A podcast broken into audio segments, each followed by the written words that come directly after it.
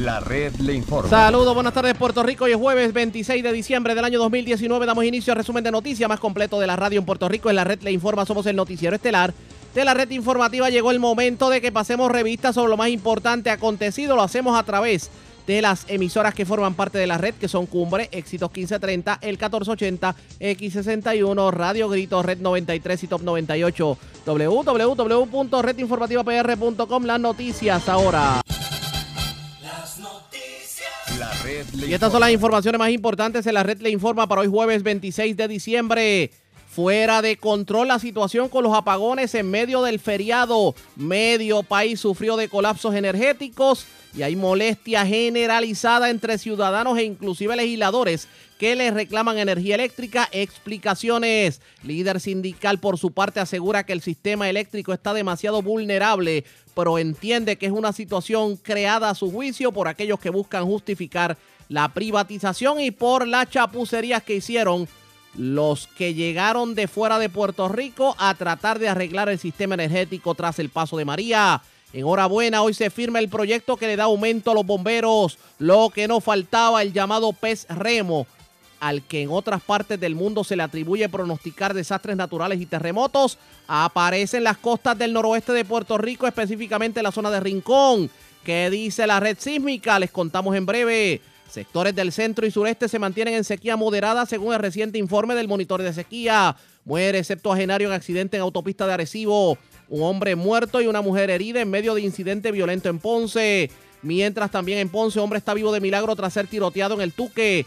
Con golpes y contusiones, dama a la que desconocidos pretendieron llevarle la cartera mientras recogía metales en vertedero de Arecibo. Delincuentes se llevan 2.700 dólares de residencia en Naranjito, máquinas de cortar grama de residencia en Guaynabo y cablería de escuela en Cuchilla de Corozal. Lamentable menor de 15 años se priva de la vida en residencial Palmas de Cataño. Recluido en centro médico hombre que sufrió heridas por pirotecnia en barriada Marín de Arroyo. Y muere hombre baleado en confuso incidente con un policía en medio de choque en carretera de Aguadilla. Esta es la red informativa de Puerto Rico. Bueno, señores, damos inicio a la edición de hoy jueves del noticiero estelar de la red informativa de inmediato a las noticias Nochebuena, Navidad y hoy 26 de diciembre. Ha sido un periodo de tiempo en donde los apagones han sido la orden del día. Medio centro de la isla, la zona centro-sur, el sureste, el este, inclusive el oeste de Puerto Rico. La situación ha estado crítica. Ayer veíamos alcaldes reclamándole a la Autoridad de Energía Eléctrica, por ejemplo, el de San Germán, Isidro Negrón, que medio San Germán estaba sin energía eléctrica, Orocovi y Barranquitas, que estuvieron sin energía eléctrica. También se reportaron eh, sectores de Utuado, que tiende a ser costumbre, el que sopla un vientito bobo y se va la luz. Y todo esto que ha estado ocurriendo me recordaba las palabras de la persona que tenemos en línea telefónica que me dijo luego de María que llegaría el momento en que la Autoridad de Energía Eléctrica y obviamente si se privatiza en algún momento se iba a olvidar de la gente de la montaña. Ricardo Santos, expresidente de la UTIER en línea telefónica. Saludos, buenas tardes, bienvenido. Saludos a y saludos a todos los amigos y amigas que nos escuchan, especialmente a la gente buena de la montaña. Gracias por compartir con nosotros. Yo recordaba, con todos estos apagones que han habido entre Nochebuena y el día de hoy, aquellas palabras que usted me decía en el 2018 cuando hablábamos de, la recuperación de María y la privatización, de que iba a llegar el momento en que si se privatizaba la autoridad se iban a olvidar del centro de la isla y no sé por qué, como que su augurio se está cumpliendo. Eso es así, eh, Arteaga, y no solamente se está cumpliendo, o sea, se ha cumplido ya, aun cuando la privatización no se ha concretado en todos sus fases, pero todos sabemos que la autoridad se ha ido autosaliendo del compromiso de proveerle energía eléctrica a toda la gente para ir creando las condiciones donde la compañía privada vengan a ocupar. Cuando digo se ha ido retirando, es el hecho de que la gente sigue jubilándose temprano en la autoridad, la autoridad sigue creando las peores condiciones a los empleados de forma tal que estos abandonen el barco y va limpiando, como quien dice, va limpiando la casa.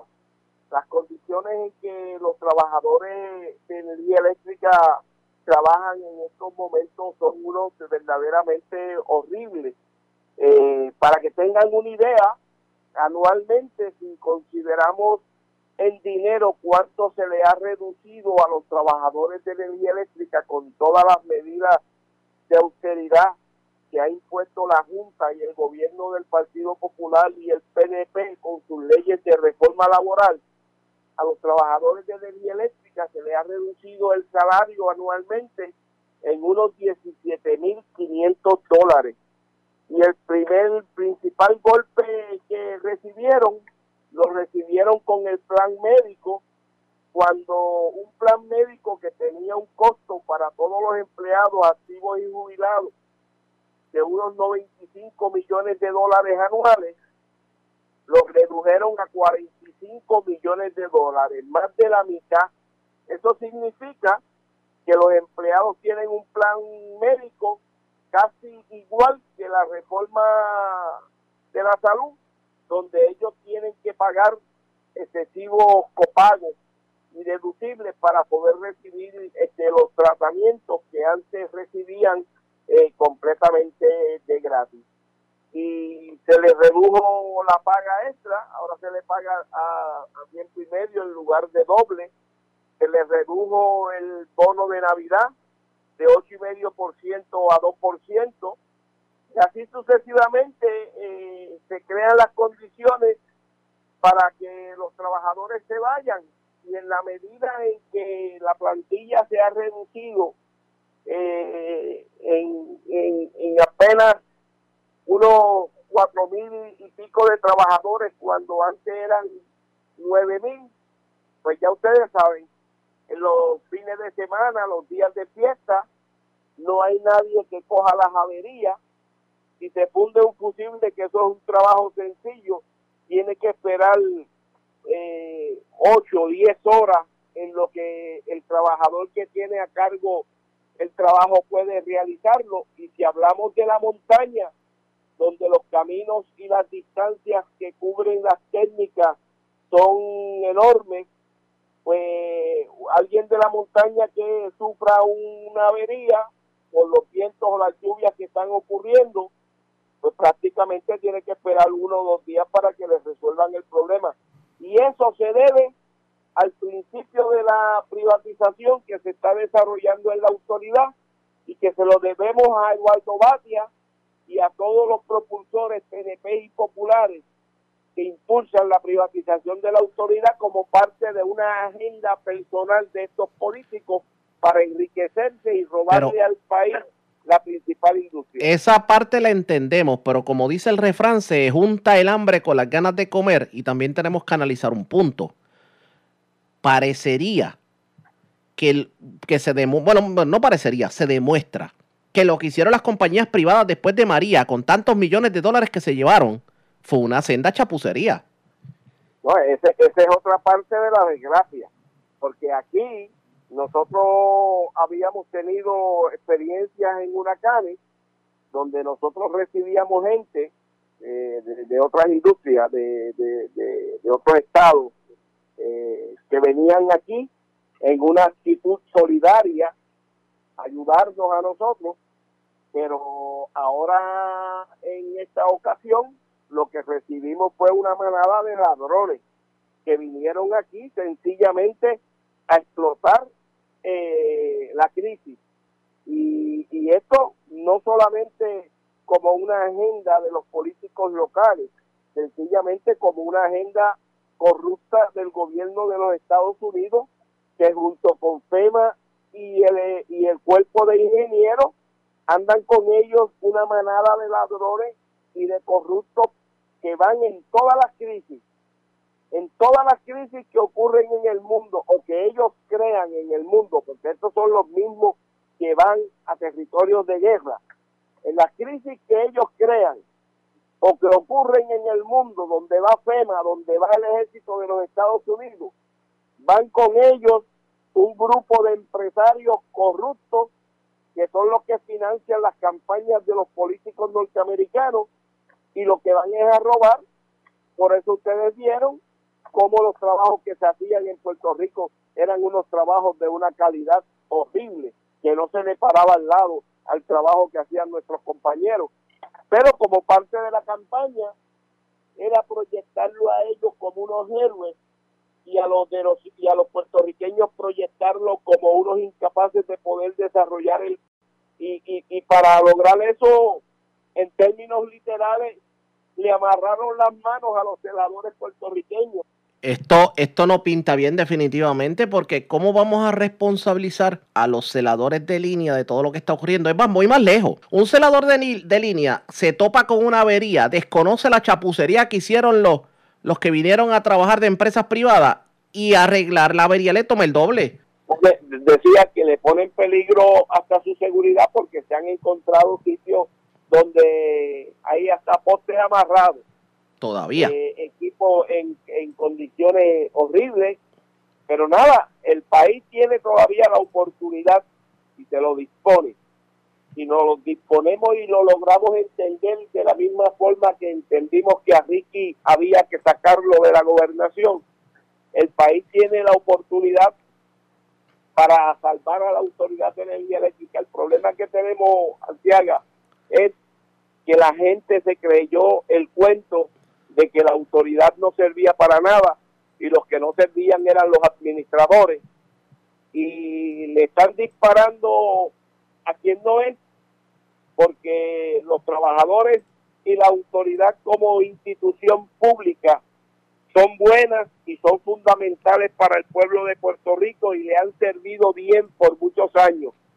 Y si la gente entendiera que detrás de todo este desmadre de la autoridad lo que hay es un operativo calculado, bien pensado para robarse la autoridad, la gente se pondría junto con la audiencia que ha estado sola en defensa de la autoridad, porque estos tipos saben, estos tipos mezclaron todo esto con el asunto de la energía renovable, con el asunto de las cooperativas, de forma tal de ilusionar a la gente con que ellos mismos pueden producir su energía eléctrica, ilusionarla a los cooperativistas con que ellos pueden hacer cooperativas de energía eléctrica, cuando todo eso es un engaño, todo eso es para dividir la fuerza y que la gente que normalmente se tira a la calle para defender el país, los ambientalistas, los cooperativistas, se dividan y se pongan a rascar para adentro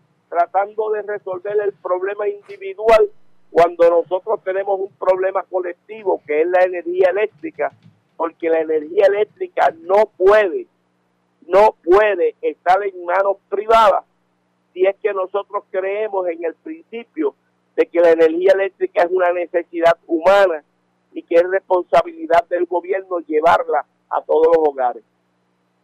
Vamos a ver qué ocurre. Gracias por compartir con nosotros. Buenas tardes. Gracias a ti y felicidades a todos los amigos y amigas que siempre nos escuchan.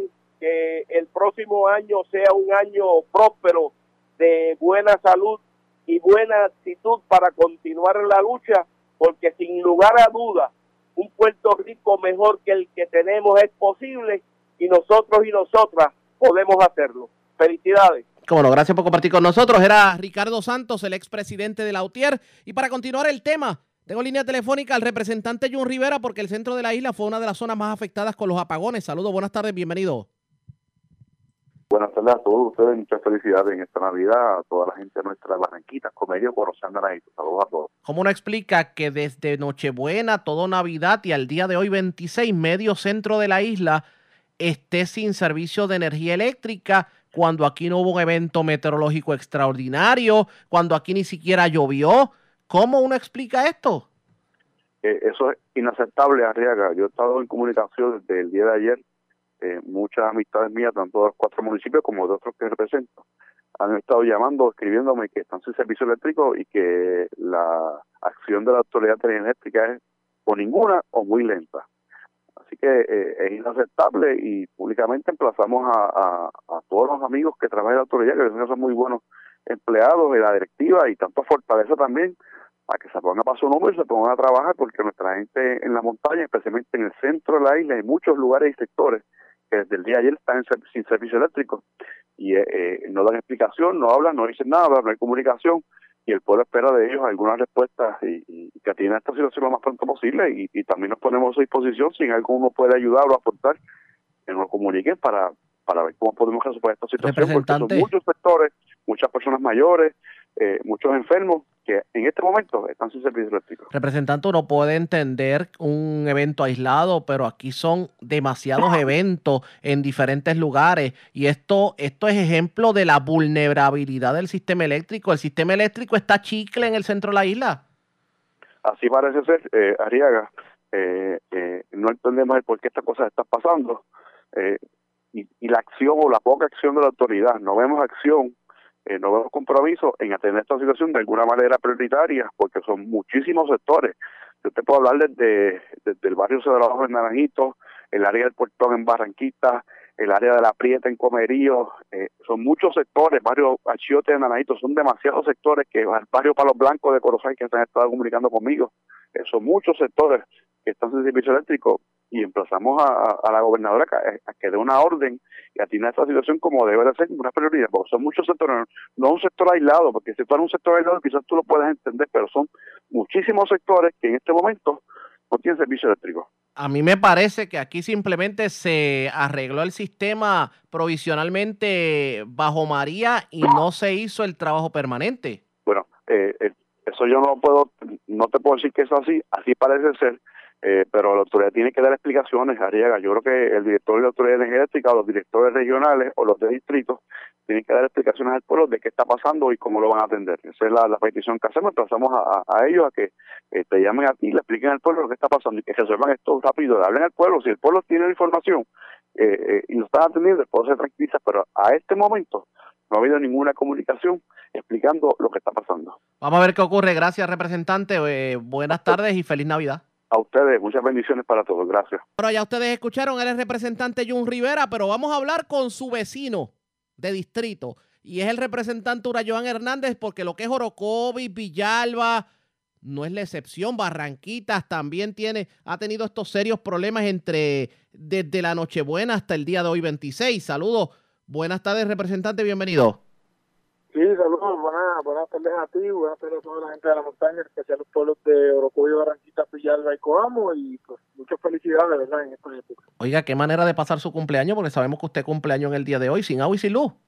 Ay, sin agua y sin luz, muchachos, eso es, de verdad que esto ha sido una de las peores navidades, de, luego del paso del huracán María, que todos pues ya pues por lo menos sabíamos que estábamos sin agua y sin luz, pero otra Navidad sin agua sin luz, pues lamentable, nos hemos ya comunicado con varios, por lo menos con un tabac, que es el contacto que nosotros tenemos allá en, en Barranquita, él pues la, me, me respondo que con el todo personal que tienen están, están realizando las diferentes gestiones, pero realmente son muchos barrios, muchos sectores con dos o tres piantitos, ya vimos que, se fue la luz y pues, pues por ende pues se cae también el servicio de agua potable y esto es lamentable, lamentable que esté sucediendo en esta época del año, ¿verdad? Donde, donde muchos puertorriqueños nos compartimos todos en familia también, pero es lamentable en el que, ¿verdad? Que fray, lo que podemos ver es lo fray eh, que está el, el sistema energético en nuestro país.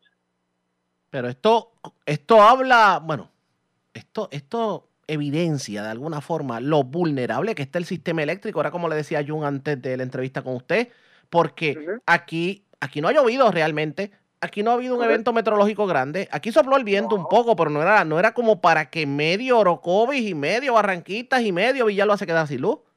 Correcto, correcto, si fue, un poquito y ya para todo lo frágil que está el sistema, y esto es lamentable, o sea, eso es mucho, nosotros todavía no estamos preparados para, para un evento catastrófico, no estamos preparados para un evento, un huracán, ni, tan siquiera ni para una tormenta, porque lo que vimos fue algo que sopló y ya se cayó todo. Imagínense usted un evento de esto como un huracán que, que venga para, ¿verdad? Lamentablemente que pase por Puerto Rico.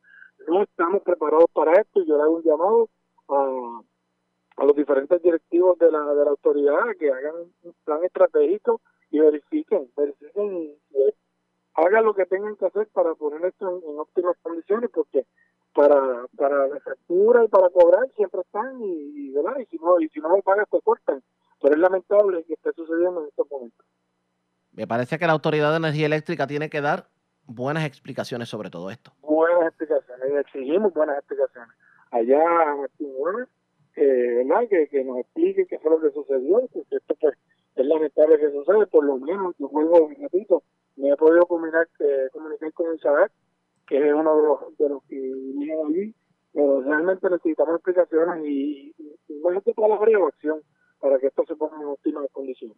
Vamos a ver qué ocurre. Gracias por compartir con nosotros. Buenas tardes. Muchas felicidades, te lo bendiga. Expresiones de, de Urayoán Hernández, pero otro de los que tuvo la oportunidad de hablar lo fue el alcalde de Comerío, José Santiago, que está sumamente molesto con la situación porque en, Comerío la situación es tal que al, obviamente al estar sin energía eléctrica, pues están sin agua potable porque la mayoría de las plantas de la autoridad no tiene generadores de emergencia y el sistema de bombeo deja de funcionar. Esto dijo el alcalde José Santiago.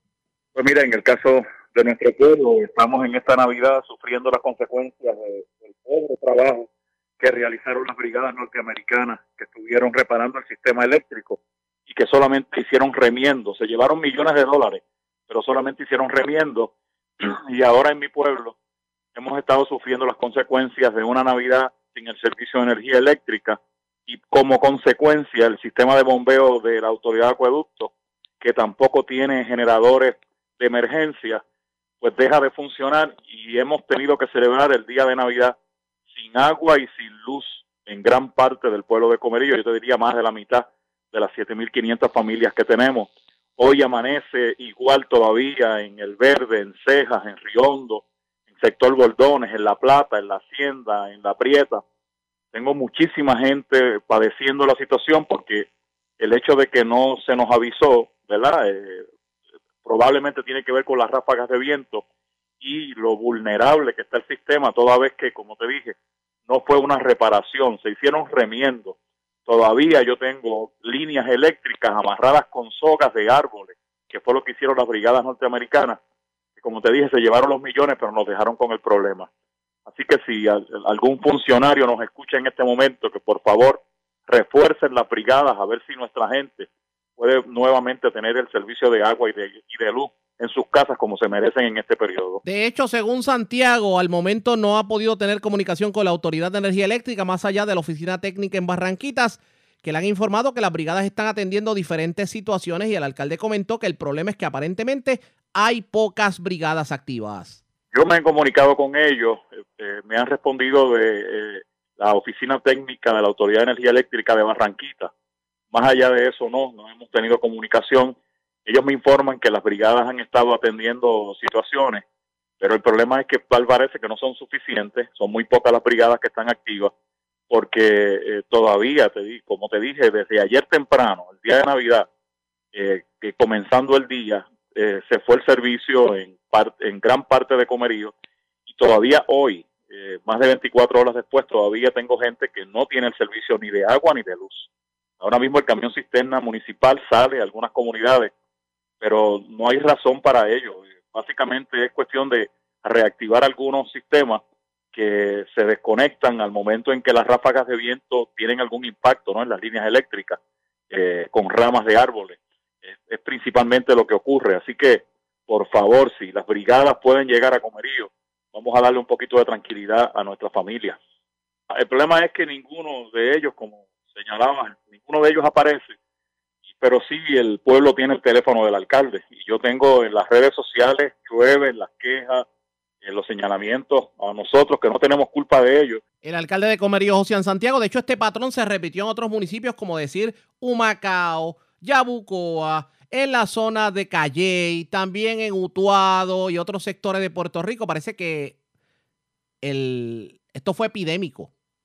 ¿Qué tiene que decir la Autoridad de Energía Eléctrica? Nosotros Estamos esperando comunicación con los directivos de energía eléctrica. Esperemos que en, este en el transcurso del noticiero podamos tener más información sobre el particular. Mientras tanto, hagamos lo siguiente. La red le informa. Vamos a una pausa y cuando regresemos en esta edición de hoy, jueves del Noticiero Estelar de la Red Informativa, señores, llegó el aumento para los bomberos. Hablamos con el jefe del sindicato de bomberos, Pedro Tirado, luego de la pausa. José Tirado, debo decir porque en los próximos minutos va a dar inicio una conferencia de prensa de la gobernadora para anunciar el aumento. Regresamos en breve.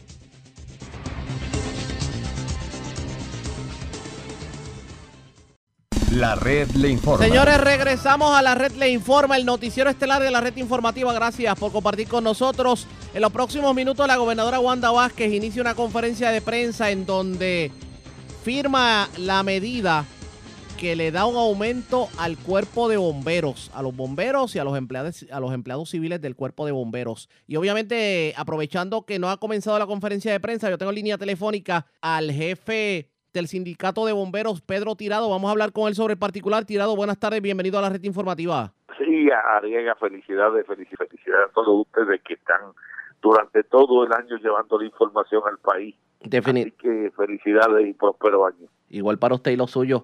Hoy le firman el aumento a los bomberos. Cuénteme, ¿qué opinión le merece? Bueno, pues nosotros queremos felicitar a toda la gente que estuvo envuelta en este proyecto de ley desde el senador José Vargas Pidot, que junto a Nelson Cruz y a Verdiel este, presentaron este proyecto de ley que fue por petición nuestra este en ambos cuerpos, tanto en Cámara como en Senado se aprobó este por unanimidad y el día 5 estuvimos en la fortaleza y la gobernadora nos informó que iba a firmar el proyecto de ley y el viernes pasado pues se comunicaron con nosotros para invitarnos, para informarnos que la gobernadora estaría convirtiendo en ley este proyecto y así que felicitamos a la gobernadora por, por hacer este gesto tan importante para los, nuestros bomberos.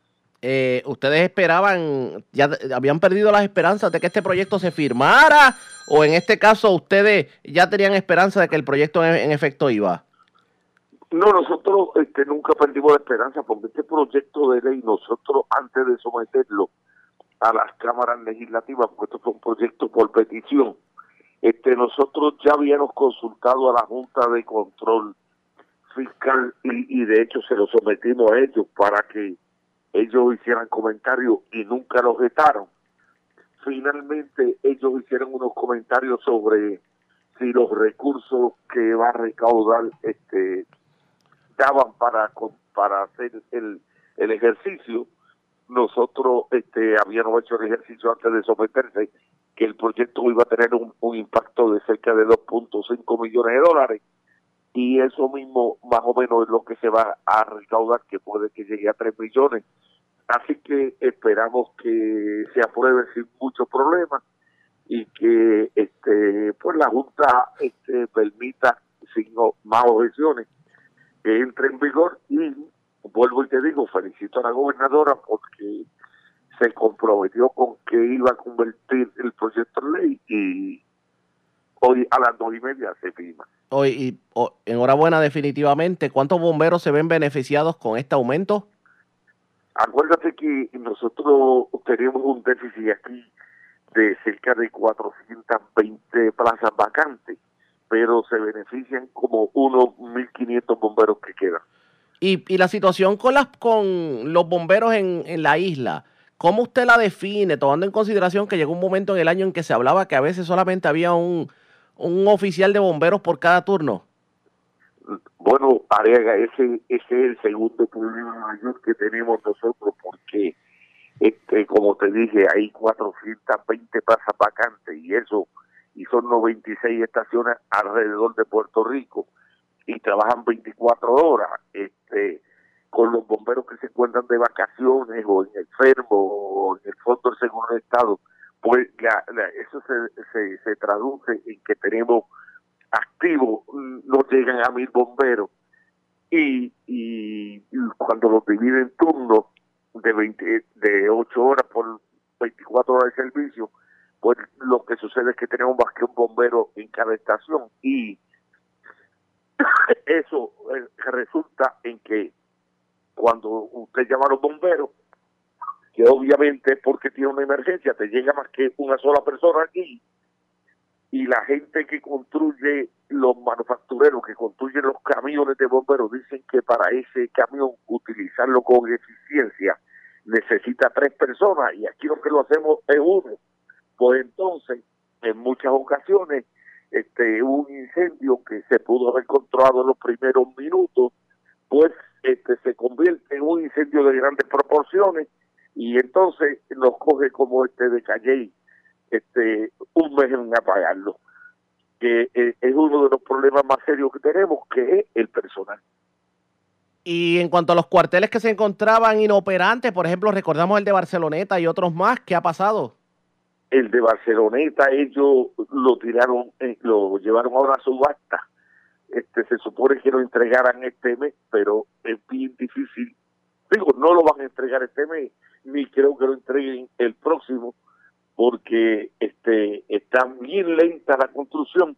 Los demás, los demás como el de Carolina, y otros este no ha salido ninguna otra subasta este eso está bien bien la administración en del cuerpo de bomberos junto con la administración de servicios generales que es que finalmente adjudica esta esta subasta están sumamente lentos en este proceso. Nosotros estuvimos discutiendo toda esta situación con Elmer pero él ahora se fue y llegó otra persona que estamos esperando por reunirnos con ellos a ver si podemos resolver lo de las estaciones y lo de y lo de los uniformes porque lleva desde que llegó esta administración no le han entregado ni una camisa ni un pantalón a los bomberos. Bueno, pues vamos a ver qué ocurre. Gracias por haber compartido con nosotros y estaremos pendientes a la firma de la medida en la tarde de hoy. Felicidades a todos. Bueno, ya ustedes escucharon José Tirado, el presidente del sindicato de bomberos. Y voy a aprovechar que todavía la gobernadora está por empezar la conferencia de prensa. Tengo línea telefónica al senador Nelson Cruz porque el proyecto del aumento de bomberos, para el que no lo sepa, es de la autoría del senador Ponceño. Claro está, no es el único proyecto que le firman porque la ley de armas era de Nelson Cruz y por ahí me dicen que firmaron también el proyecto que declara el Día de la Recordación de las Víctimas de Mameyes. Saludos, senador. Buenas tardes, bienvenido. Muchas gracias, José Raúl, para ti, muchas felicidades para los que te escuchan. Y pues en efecto, sí, hoy la gobernadora, el proyecto 1099, se hace realidad que busca pues eh, darle un aumento salarial a los compañeros del negociado de bomberos. ¿Qué opinión le merece esto, el que se logre la firma de este proyecto? Estoy, estoy bien contento, bien contento porque eran proyectos que hace tiempo eh, queríamos que ¿verdad? salieran de Cámara y Senado fueron proyectos que trabajaron en consenso con la Cámara y equipo de trabajo con el sindicato de bomberos, que fueron que fue ellos quienes identificaron los recursos para poder entonces eh, ejecutar ese aumento salarial tan merecido. Así que estoy bien contento y agradezco a la gobernadora porque ha tenido apertura en cuanto a proyectos de ley que están eh, aguantados, pues ella pueda sacarlos y poder firmarlos y se puedan llevar a cabo y se entren en ejecución. Así que, como bien dijiste, la semana pasada también me firmó el proyecto que eh, declara el, el, 18 de octubre como el Día Nacional de la, de la Recordación de las Víctimas de la Tragedia de Mameyes en Ponce. Eh, así que pues estoy bien contento y también viene en carrera o en camino la nueva ley de navegación, que es una ley que yo tengo que decir que es una de las mejores en toda la costa este y el Caribe de los Estados Unidos. Eh, así que eso también crearía unas nuevas reglas en cuanto al turismo náutico y pues eh, más que agradecido porque han sido dos años y medio de mucho trabajo, de, trabajar intensamente junto a compañeros del Senado y la Cámara, así que estoy bien convencido de que este proyecto va a ser también eh, un, alivio a esos bomberos que tanta fantástica y por más de 15 años no recibían un aumento salarial. Notamos que la gobernadora como que ha, ha desengavetado aquellos proyectos que dormían el sueño de los justos y sobre todo aquellos que ya habían sido legislados y que pues esperaban por la firma del gobernador, pero nunca vimos movimiento bajo el otro gobernador Ricardo Rosselló. Esto como que vemos, vemos un, un cambio de política pública. ¿Le parece saludable? Yo creo que el ella poder estar en diálogo con el presidente del Senado y la Cámara ha, ha logrado que se viabilicen un sinnúmero de cosas en los últimos meses. Eh, esa comunicación directa de diálogo, de consenso, de buscar alternativas para resolver los problemas que tenemos, ¿verdad? Sabemos que tenemos que reinventarnos, tenemos una junta de supervisión encima que a veces nos hace la vida imposible, pero creo que las iniciativas que ella ha estado llevando a cabo junto al diálogo intenso y a diario que tiene con los legisladores, con los alcaldes, en este caso con los líderes legislativos, pues yo creo que ha sido el resultado de cosas buenas como las que van a ocurrir hoy. Así que esto es un, esto es un excelente regalo de Navidad y Año Nuevo para los compañeros del negociado de bomberos. Enhorabuena, definitivamente. Eh, Oiga, usted fue de uno de los primeros que apoyó a Wanda Vázquez para que se quede. Esto que estamos viendo en el día de hoy es uno de los ejemplos que usted pondría para convencer a los suyos de que sea Wanda Vázquez la que se quede. Yo manifesté hace una semana que me iba a comprar unos tenis nuevos, dicho sea de paso, los compré el domingo. Ella me los autografió, me los firmó. Eso es ah. como un símbolo. Tiene tenis autografiados y todo. Sí, eso, ¿verdad? Lo hice como un símbolo de que cuando esté por todo mi distrito llevando el mensaje de lo que hemos hecho por Puerto Rico y lo que yo he estado haciendo en la Asamblea Legislativa como senador, sea un, elemento, ¿verdad? Y, un amuleto de motivación para que eh, pueda llevar ese mensaje y la gente pueda ver también el compromiso que hay de parte de la gobernadora de poder eh, completar una obra de gobierno que es buena, que hemos tenido que hacer unos ajustes, pero que es buena y que yo creo que al final del día lo que no se pueda completar debe de ella ponerlo, ¿verdad?, en su nueva plataforma de gobierno porque estoy convencido de que ganará la primaria y la ganará sólidamente. Vamos a ver qué, qué ocurre de aquí en adelante. Gracias por haber compartido con nosotros. Feliz año nuevo, José Raúl. Dios te bendiga. Buen día. Igual, igual a usted también y los suyos. Era el senador Nelson, Nelson Cruz. En los próximos minutos da inicio a la conferencia de prensa de la gobernadora Wanda Vázquez. Así que nosotros le vamos a dar un resumen completo de lo ocurrido en la conferencia de prensa en la edición de mañana del noticiero de la red informativa. Mientras tanto, hagamos lo siguiente. La red le A la pausa y cuando regresemos las noticias del ámbito policíaco más importantes acontecidas entre las que tenemos que destacar. Un septuagenario murió en un accidente de tránsito ocurrido en Arecibo, también en Arecibo. Una mujer eh, fue asaltada y agredida en medio bueno, en pleno vertedero de Arecibo, allá en Garrochales. Aparentemente esta dama estaba recogiendo metales en el lugar. Delincuentes se llevaron 2.700 dólares de residencia en Naranjito, unas máquinas de cortar grama de otra residencia en Guainabo y cablería de una escuela en Cuchilla de Corozal. Recluido en el centro médico un hombre que sufrió heridas por pirotecnia en la barriada Marín de Arroyo. Un hombre murió baleado en un confuso incidente ocurrido con un policía en medio de un choque en carretera de Aguadilla y un menor de 15 años lamentablemente se privó de la vida en el residencial Palmas de Cataño. Es lo próximo a la pausa. Regresamos en breve.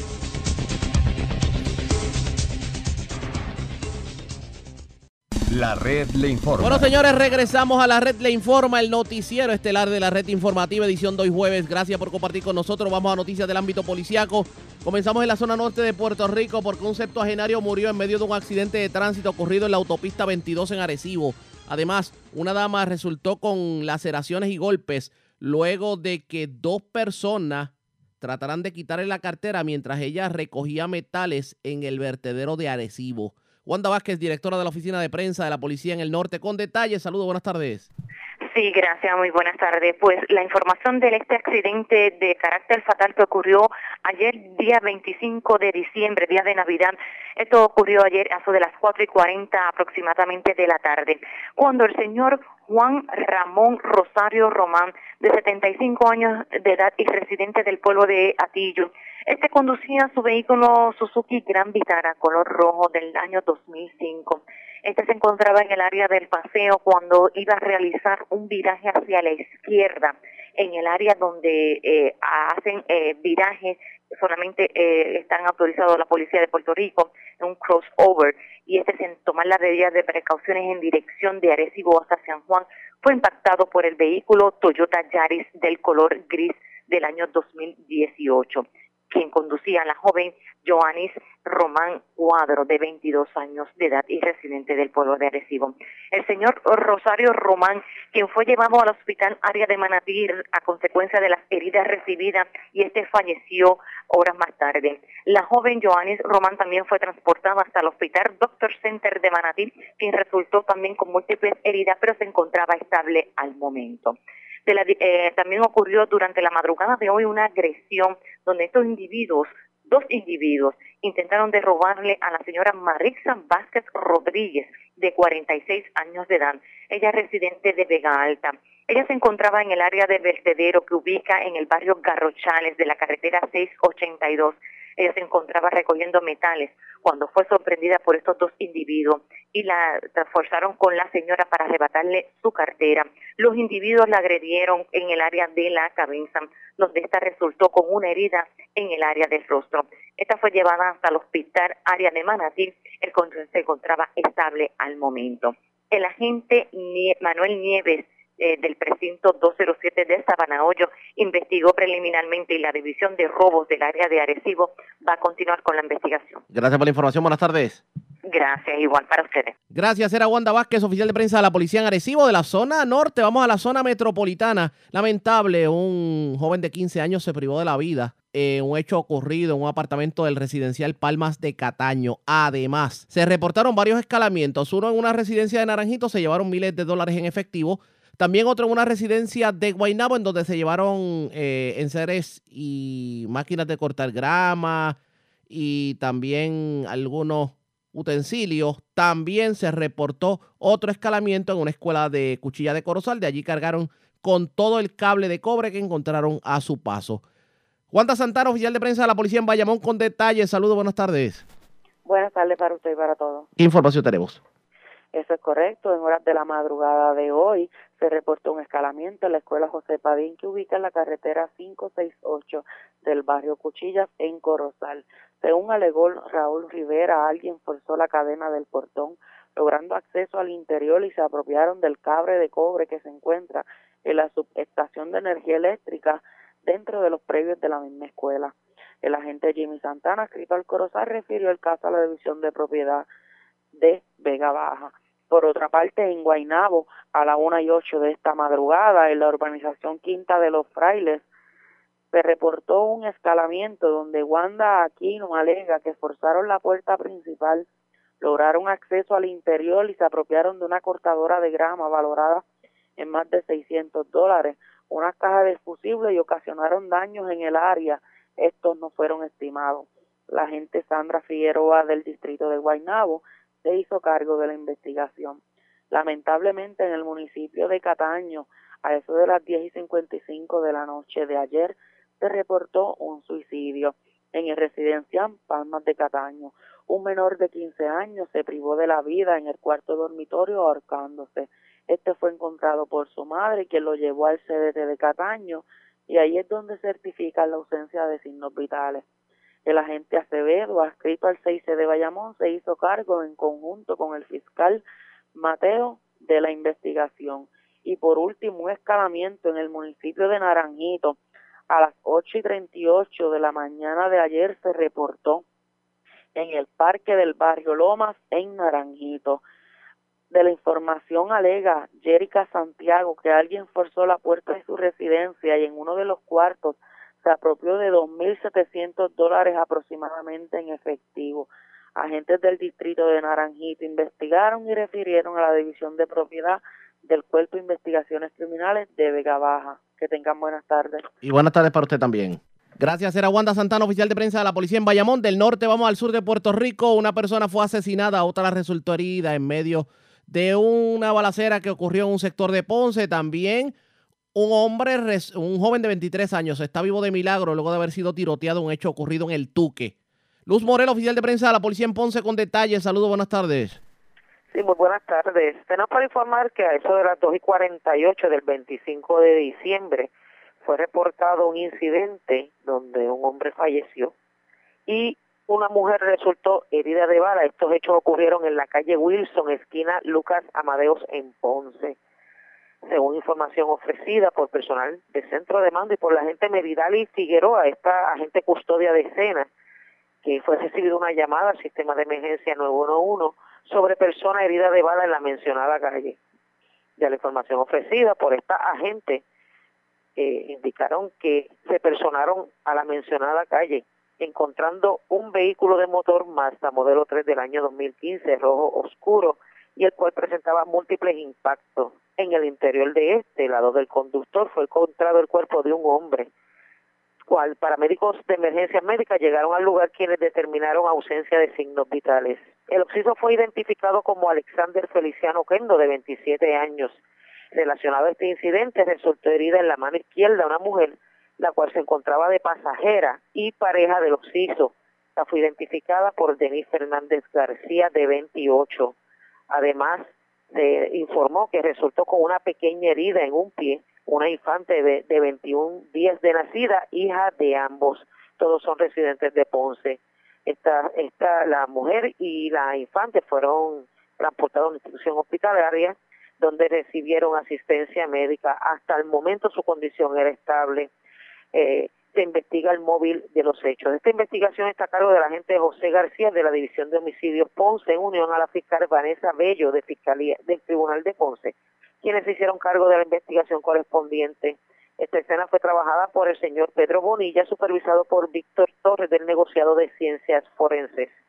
También fue reportado eh, posteriormente, a eso de las 5 y 46, una agresión herido de bala, esto en el barrio El Tuque en Ponce. Según nos informó, que bajó por el sistema 911 sobre pues, detonaciones en la calle Pedro Chox del barrio El Tuque. Posteriormente fue informado que un hombre de aproximadamente 23 años eh, había llegado herido de bala al Centro de Diagnóstico y Tratamiento San Lucas en el barrio El Tuque, donde recibió asistencia médica. Según nos informó, este, este individuo fue identificado como David Rivera Batiz. Este indicaron que es vecino del área de allí, del barrio El Tuque. Se le dio conocimiento al personal de la División de Homicidios, quienes se hicieron cargo de la investigación correspondiente. Eso es lo que tenemos hasta el momento. Gracias por la información. Buenas tardes. Muy buenas tardes a todos. Gracias, era Luz Morel, oficial de prensa de la policía en Ponce. Del sur vamos al sureste de Puerto Rico. Se mantiene recluido en el centro médico un hombre de 32 años que recibió laceraciones luego de, eh, pues, mientras manipulaba pirotecnia. Esto ocurrió en la barriada Marín de Arroyo. Y es Alexandra Negrón, oficial de prensa de la policía en Guayama, quien nos trae detalles en vivo. Saludos, buenas tardes. Buenas tardes. ¿Qué información tenemos? Un incidente de fue reportado a las autoridades en la noche del 24 de diciembre en la calle Rosa de la barriada Marín de Arroyo. Según se informó, mientras Antonio Cruz Antuna, de 32 años y vecino del lugar, manipulaba pirotecnia, una explotó mientras se encontraba en sus manos. El mismo fue llevado al hospital de Arroyo, donde fue atendido por la doctora Munet, quien diagnosticó quemaduras de primer grado y hematomas y fractura en el rostro, por lo que requirió ser transportado al centro médico. El caso fue referido a la División de Explosiones para continuar con la investigación. Buenas tardes. Y buenas tardes para usted también. Era Alexandra Negrón, oficial de prensa de la policía en la zona de Guayama. Más noticias del ámbito policía con nuestra segunda hora de programación. Por señores, antes de ir a la pausa, identificar nuestra cadena de emisoras en todo Puerto Rico. Vamos a noticias internacionales con la voz de América. Este es un avance informativo de la voz de América. Desde Washington les informa John Burnett. El presidente Donald Trump y la primera dama Melania Trump asistieron a un servicio de Nochebuena lleno de música en una iglesia afiliada a la Convención Bautista del Sur antes de celebrar con una cena en el salón de baile de su club privado. El pastor de Family Church en West Palm Beach, Florida, Jimmy Scroggins, y su familia saludaron a Trump y a Melania. Ambos recibieron aplausos y vítores mientras tomaban asientos reservados en el tercer banco de la iglesia. La ceremonia incluyó breves sermones y lecturas bíblicas que se entrelazaron con canciones tradicionales de Navidad y efectos de humo y nieve que decoraron la velada. En el 2020, la Corte Suprema de Estados Unidos escuchará varios casos involucrando récords financieros del presidente Donald Trump y la organización Trump a petición de los demócratas. Los argumentos de estos tres casos están programados para marzo. Los demócratas opositores han pedido las declaraciones de impuestos de Trump para ver si tiene algún tipo de conflicto de interés, si ha lidiado con extranjeros, si hizo alguna trampa con sus impuestos y si se benefició por su plan de reforma de impuestos de 2017. Un asociado de Rudy Giuliani, el abogado personal del presidente Donald Trump, canceló el servicio de uno de sus abogados debido a su incapacidad para pagarle, según un documento al que tuvo acceso la agencia Reuters.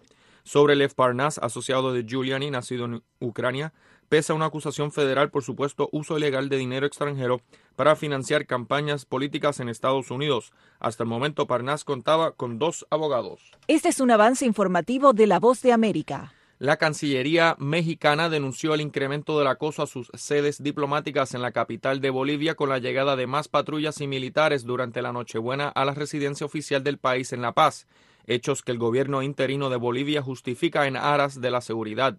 Casi a la medianoche del martes, Maximiliano Reyes, subsecretario de la Cancillería para América Latina, subió a su cuenta de Twitter fotos de patrullas que, según dijo, estaban llegando en esos momentos a las inmediaciones de la sede diplomática y que, a su juicio, supone un asedio al lugar.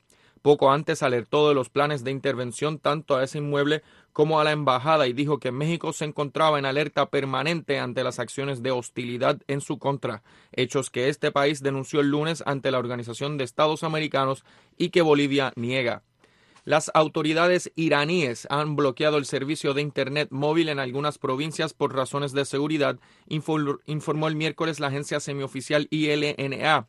Según el informe, un funcionario no identificado del Ministerio de Telecomunicaciones dijo que la corte se puede extender a más provincias y los servicios de seguridad lo consideran necesario. Les recordamos que para más noticias visite voanoticias.com y síganos en Twitter en arroba voanoticias. Este fue un avance informativo de La Voz de América. La red le informa. Y nosotros vamos a una pausa, identificamos nuestra cadena de emisoras en todo Puerto Rico y regresamos con más en esta edición de hoy jueves del Noticiero Estelar de la red informativa.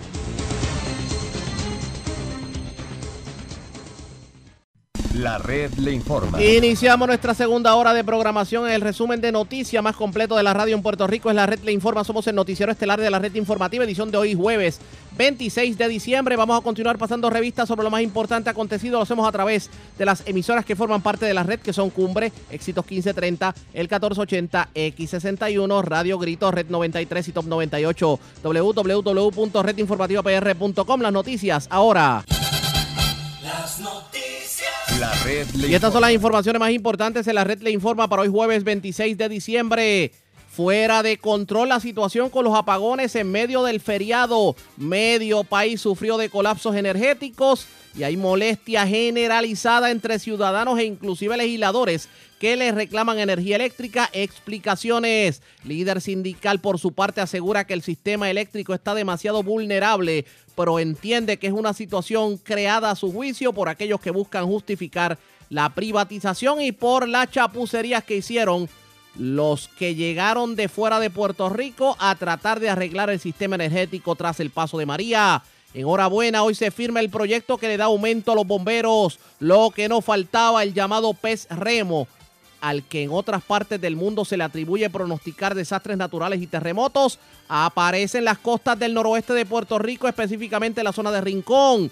¿Qué dice la red sísmica? Les contamos en breve. Sectores del centro y sureste se mantienen en sequía moderada según el reciente informe del monitor de sequía. Muere septuagenario en accidente en autopista de Arecibo. Un hombre muerto y una mujer herida en medio de incidente violento en Ponce. Mientras también en Ponce, hombre está vivo de milagro tras ser tiroteado en el Tuque. Con golpes y contusiones, dama a la que desconocidos pretendieron llevarle la cartera mientras recogía metales en vertedero de Arecibo. Delincuentes se llevan 2.700 dólares de residencia en Naranjito, máquinas de cortar grama de residencia en Guaynabo y cablería de escuela en Cuchilla de Corozal. Lamentable menor de 15 años se priva de la vida en residencial Palmas de Cataño. Recluido en centro médico, hombre que sufrió heridas por pirotecnia en barriada Marín de Arroyo. Y muere hombre baleado en confuso incidente con un policía en medio de choque en carretera de Aguadilla. Esta es la red informativa de Puerto Rico. especialmente pues monitoreando que todo esté tranquilo, que todo esté bajo bajo control para que pues, la gente sepa y la gente esté al tanto y estén enterados de cómo está la actividad estos días. Pues mira, así resumiendo resumiendo lo que ha ocurrido, eh, tiene razón, después del evento del 22 de septiembre pasado, Ajá. hemos tenido una, una actividad ligeramente mayor a lo normal en, el- en el área noroeste de Puerto Rico. Eso es en, ponle unos cuantos, unos 40, 50 kilómetros al noroeste, mar afuera de, de Aguadilla, Sí. Arecibo, esa zona por ahí. Mm. Y eh, últimamente, después del 16 de diciembre, pues hubo otra zona que se, se me, es la, lo que se llama la zona septentrional, que eso es ya más hacia la República Dominicana. Ya es el al, al lado al lado oeste del Cañón de la Mona hacia la hacia lo que es la provincia de Atomayor y y, y y la provincia de Samaná, República Dominicana. Así que hemos tenido una un, un, un número alto de, de temblores, digamos, el, resumiendo, después del, del evento de septiembre ya van sí, sobre 1.100 réplicas de, Wow. ese, de ese evento y, y del evento que tuvimos ahora el 16 de diciembre, pues ya llevamos sobre 110 eventos en esa, en esa zona. Ahora, lo que es importante y para que la población entienda es que estos eventos pues están relacionados con la con la interacción de las placas tectónicas, que eso ya no es misterio para nadie, que tenemos la placa norteamericana moviéndose por debajo de Puerto Rico y República Dominicana, lo que se conoce como Islas Vírgenes y el bloque allá de República Dominicana. Así que esa es la, en esencia esa es la, la, la razón por la cual tenemos toda esa, toda esa problemática y toda esa actividad sísmica. ¿Y por qué tanto Eh, y no- en y un no- momento dado y a veces se, se paralizan y solamente hay uno que otro y de momento son muchos? Pues mira, eh, desde que desde que yo estoy en la historia por los años 80 más o menos, el siempre esa zona se ha caracterizado por por su actividad. O sea, no es nuevo que, que esa zona sea una de las más activas. De hecho, junto con el- lo que se llama la zona sísmica del sombrero, que eso es el norte de las Islas Vírgenes, pues son las, las zonas más afuera, las zonas más activas. Así como tierra adentro tenemos el suroeste de Puerto Rico, tenemos la zona ahí en el sur de, en el suroeste de Vieques, una zona que va desde, imagínate, desde Arroyo, Guayama, sigue por ahí, va a llegar hasta Vieques por ahí. También está- son zonas bien bien marcadas que tiene que tienen su boom de actividad, sus, sus eventos de Suárez, de enjambres y todo eso. Y por encima de, de, de Arecibo y esa área de la trinchera, ¿verdad? Así que se le llama. Sí, Es la más sí, al norte de peligrosa. al norte de la isla, sí, sí, si tú miras, si tú miras una, como una línea imaginaria al norte de lo que es Barceloneta, Manatí, mar afuera hacia el norte, pues también se, se- de vez en cuando se concentran un buen cúmulo de, eventos sísmicos. Pero todo eso tiene su, su razón de ser, eso es la, el movimiento de, la- de las placas mayores. Ahora, eh, no es nuevo entonces, lo que sí la gente de pronto se ha preguntado es por qué en los últimos meses tenemos tanta actividad. Pues la Sí. razón es porque este evento pues causó, eso es como, como cuando uno está un poquito en estrés, ¿verdad? Hay veces que uno está así como con su rabieta y de momento pues entonces eh, se pone como agitado. Eso mismo, bueno, ¿verdad? Equivalente, ¿no? Pero Sí. algo podría pasar así con las porque están en estrés, porque hay, hay razón de, de energía y, y está la placa mayor empujando y entonces las rocas se están sintiendo el estrés y llega el momento en que van librando. Afortunadamente, pues eh, ha sido paulatino, no fue de un solo cantazo. Y esperamos que siga así, ¿no? El- el- Eso que la gente a veces no- nos pregunta, mira, y eso lo que significa es que no va a haber un evento grande. Y yo, bueno, no sabemos. No hay forma de, de poder saber si lo que si toda esta liberación por eventos más bien pequeños eh, está evitando que haya un evento mayor. Eso puede que sí, como puede que, que quién sabe, ¿no? Esa no, no ¿Hay hay al- forma de saber. ¿Hay Lo que alguna...? sí podemos Ajá. Tenemos tenemos volcanismo cercano aquí en, las, en el arco de las Antillas Menores, lo que es todas la, la- las islitas que están, imagínate, al sur de Sabas, en Eustaquio, por ahí, Ujú, hasta por llegar a Trinidad Tobago. Todas esas islas son por ahí donde la, la placa choca de frente. Ahí, O sea, exacto. la razón, la razón y la explicación para que haya para que haya volcanismo es que una placa tiene que, chocar frontalmente con la otra y que haya un movimiento de pura subducción. En el caso nuestro, pues eso ya no es así, ya la isla se movió, ya la isla está en un régimen que, no, es propicio para ese tipo de mecanismo, de volcanismo. Lo que nosotros sí tenemos es entonces uno, bueno, ya es un poquito términos técnicos, es un una de la mona, pero eso es los tres se han ido separando. Pero eso no ocurre de un día. No, no Ok. quiero que la gente piense que eso es que, de, que esta noche, porque es la noche de Navidad y que hace unos cuantos años hubo un evento de noche de Navidad, así que un sopetón eso va a pasar así. Exacto, Porque eso no tiene que pasar necesariamente hoy. Exacto. pero puede pasar, o sea, no el- en este en este asunto de temblores lo único que podemos hacer es estar preparados, tener una conciencia sísmica, saber qué hacer en caso de cualquier eventualidad, porque un evento la realidad es que puede pasar en cualquier momento. Puede ser de noche, de día, puede ser en Año Nuevo, puede ser en Reyes, como puede ser en cualquier día del año, no hay no hay época, así como dice la canción, no hay época en el calendario en que ocurran estos estos eventos. Eh, eh, Pero lo que este, le estaba contando eh, es que lo que le estaba contando, si me permite, es que Sí. no, Puerto Rico no tiene volcanismo hoy día. Y ya eso, ya eso es eso. Ya no hay- solamente no hay volcanismo el, el cercano que es Monserrate que nos afecta a nosotros también, ¿verdad? Y eso siempre lo están monitoreando constantemente.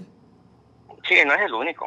Como te decía, todas esas antillas menores, todos esos son de origen volcánico. Y de hecho todos son, bueno, tal vez no todos, pero la gran mayoría son volcanes y hay muchos que son activos. Exacto. Tenemos hay un volcán, un volcán submarino que es el Kikenjeni, que es un volcán que, que, como tú bien dices, es un volcán que está bien monitoreado. Hay una red, la red de, de la Universidad de las Indias Occidentales, ellos son los que se encargan de monitorear y nos tienen, nos tienen el, el reporte todos los días hay, hay comunicación, hay- ellos son, ellos ponen información, así como nosotros informamos de nuestra región, Sí. ellos informan de la región bajo su bajo su custodia.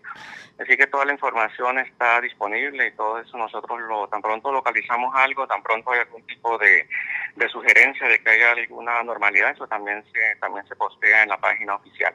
Lo que Oye, sí le recomiendo a la población es que, que sigan los canales oficiales, ¿no? Eh, muchas veces, como tú bien dijiste, las redes, pues sí, son importantes, son un canal muy valioso de, de información, pero hay que tener un poco de cuidado con conseguir la información oficial.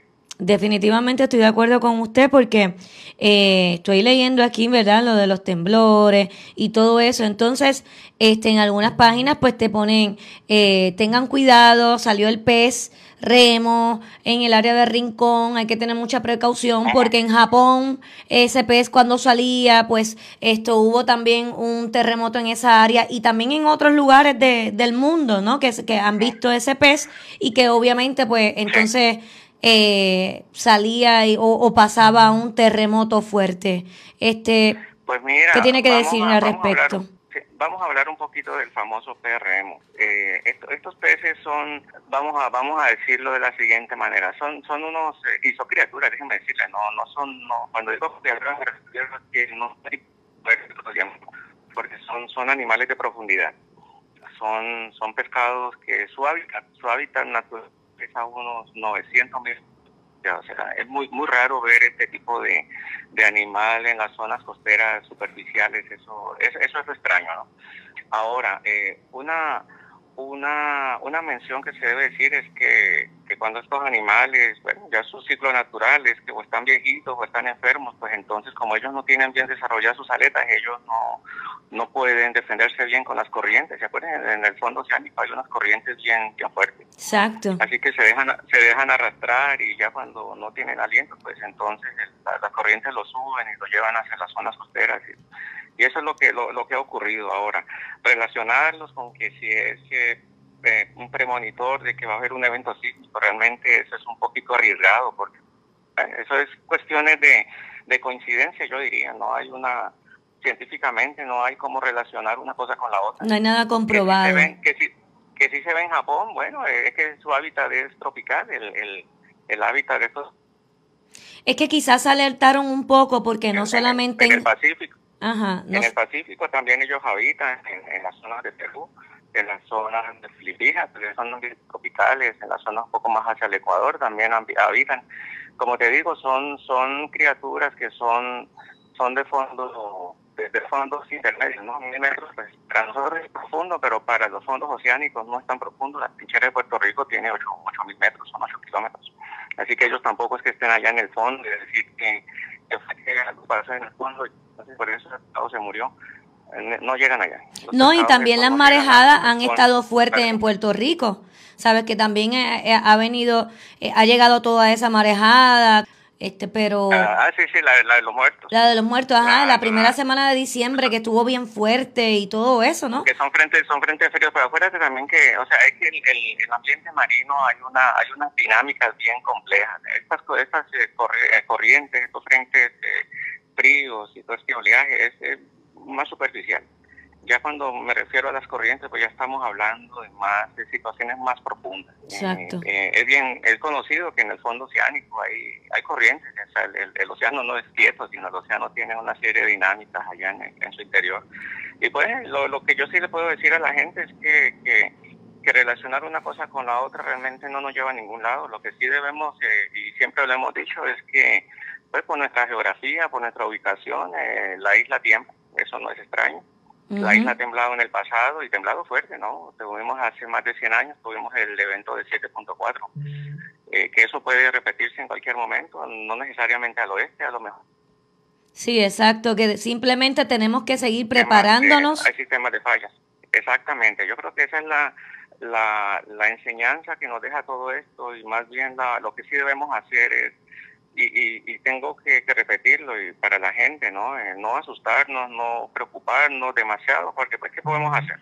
Eso no lo podemos cambiar. Lo que sí podemos hacer es, como tú bien dices, prepararnos, tener nuestra mochila de emergencia, tener nuestro plan familiar, tener nuestro plan de contingencia, saber qué hacer. Doctor Víctor.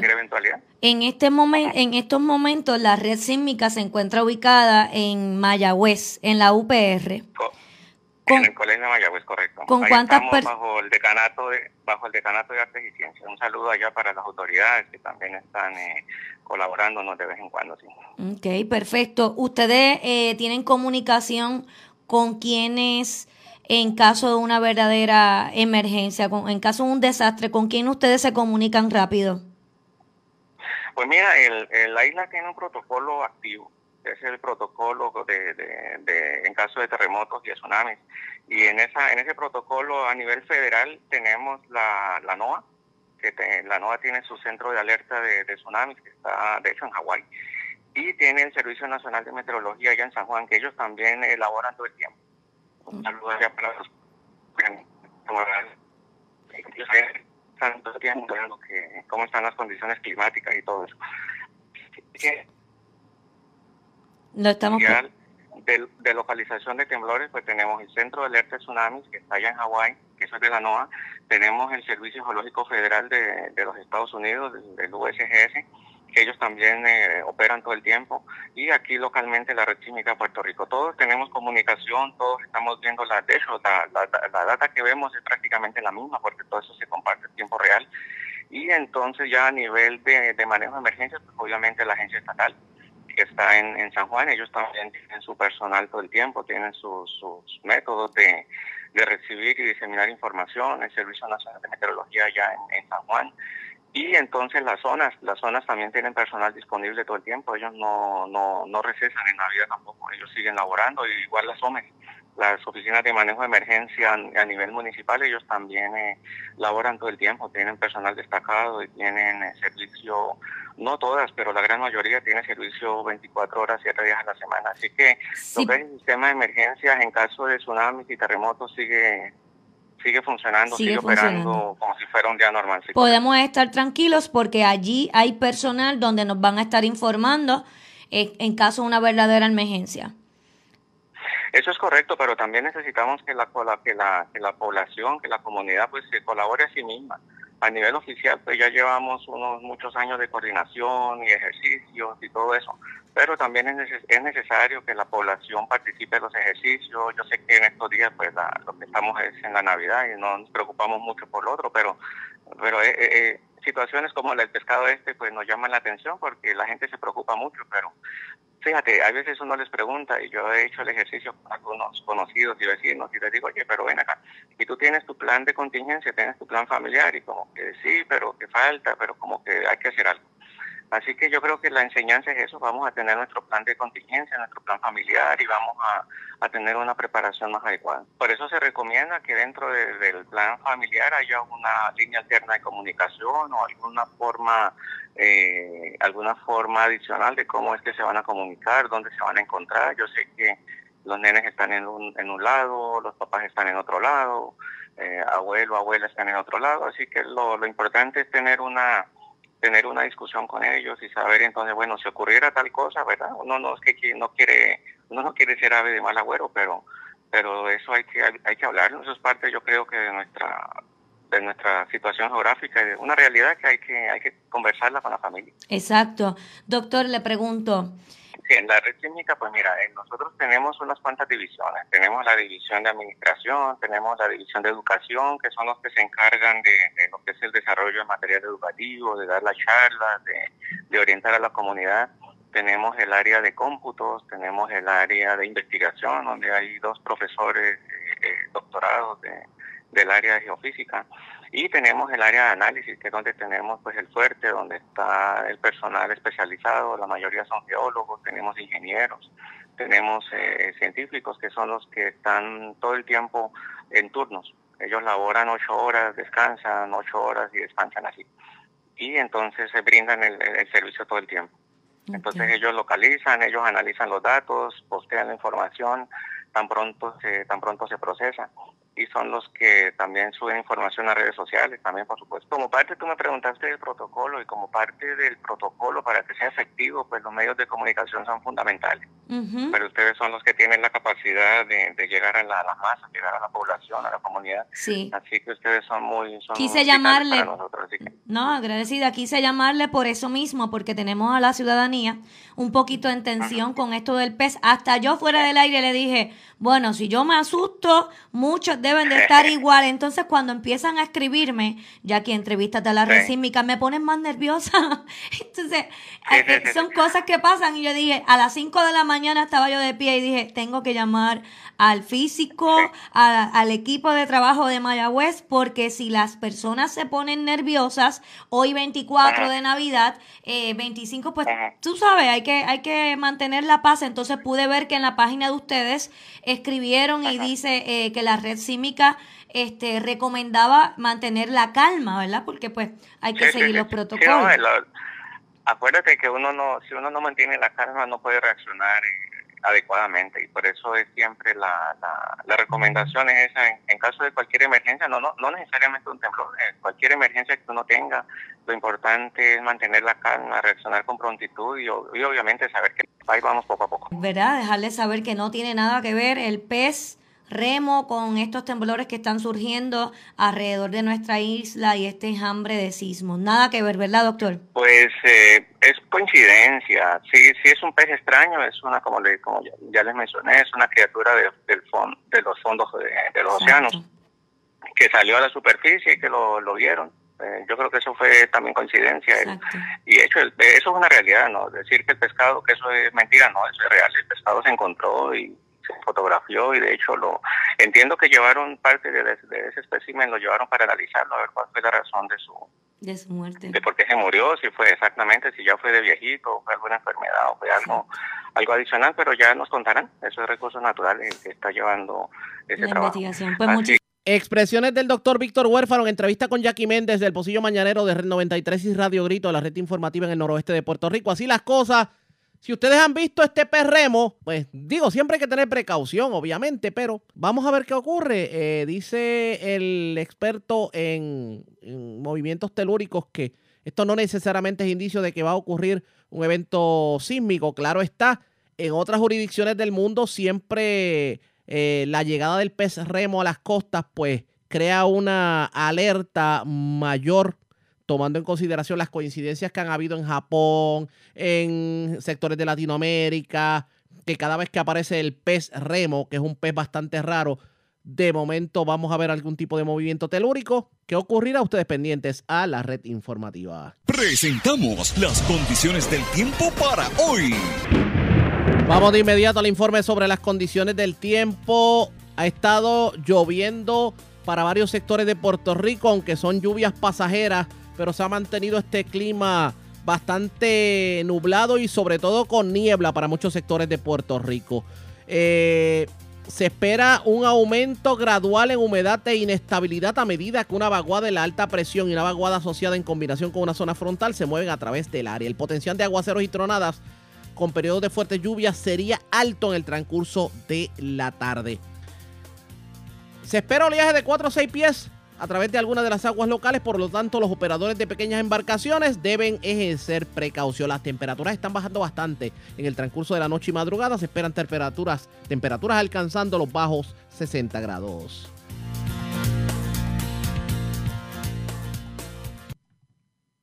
La red le informa. Señores, regresamos a la red Le Informa, el noticiero estelar de la red informativa. Gracias por compartir con nosotros. La ex senadora Melinda Romero, hija del ex gobernador Carlos Romero Barceló, fue designada al cargo de Chief of Staff en el Departamento de Seguridad Pública. Así lo dio a conocer el designado secretario del Departamento de Seguridad Pública, Pedro Janer, mediante una comunicación interna. Agradeceré la colaboración, la colaboración de todos en atención a esta nueva designación. Así finaliza el escueto aviso suscrito por Janer.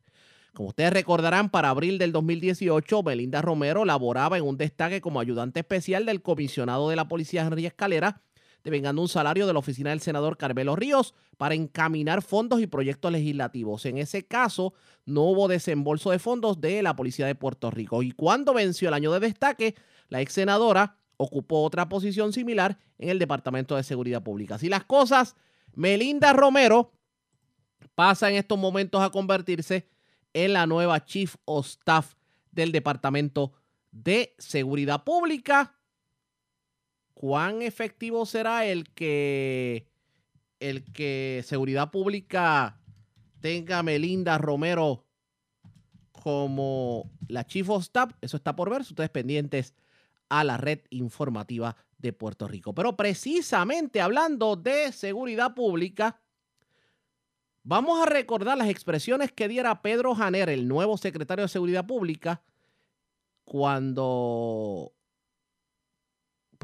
de alguna manera tenía que reaccionar a expresiones previas cuando era el jefe de la DEA, que hablaba de que Puerto Rico se había convertido en un narcoestado. Esto fue lo que dijo en reacción a las preguntas. Claro, eh, lo que yo dije en aquel entonces es que pues, a razón de los tiroteos y de las masacres que estaban ocurriendo en ese momento, si Puerto Rico continuaba en ese curso, tenía, toda tenía varios de los tentáculos que se pueden identificar bajo el concepto de narcoestado. Yo estoy contento y, de la acción que se tomó porque parte de, desde mi punto de vista como analista, mi propósito fue crear conciencia y que las personas en la calle estén despiertos y no se duerman, que siempre estén alerta de alguna manera. Estoy contento de que las autoridades tomaron cartas en el asunto inmediatamente y se ha visto la tranquilidad que estamos gozando en estos días festivos. Pero la política del Departamento de Seguridad Pública va a seguir siendo coordinar con las agencias estatales y federales, intercambiar inteligencia eh, para que la información, el flujo de información, pues esté siempre presente para que los agentes en la calle de ley orden puedan hacer su trabajo más efectivamente y con mucha más seguridad para el pueblo, el pueblo de Puerto Rico. ¿Usted se mantiene en que eh, los policías necesitan mejor adiestramiento y recursos para enfrentar tácticas de inteligencia, por ejemplo, de los narcos? La policía de Puerto Rico eh, está haciendo una excelente labor con los recursos que tiene en este momento, pero sí, siempre es necesario eh, nuevas iniciativas, cosas nuevas, apoyo para la policía y las todas las agencias bajo el Departamento de la Sombrilla. Eh, y eso es lo que vamos a seguir empujando. ¿Llegarán los fondos que necesita la policía de Puerto Rico? Eso está por verse pendientes a la red informativa. La red. A la pausa, informa. regresamos con más en esta edición de hoy, jueves del Noticiero Estelar de la red informativa.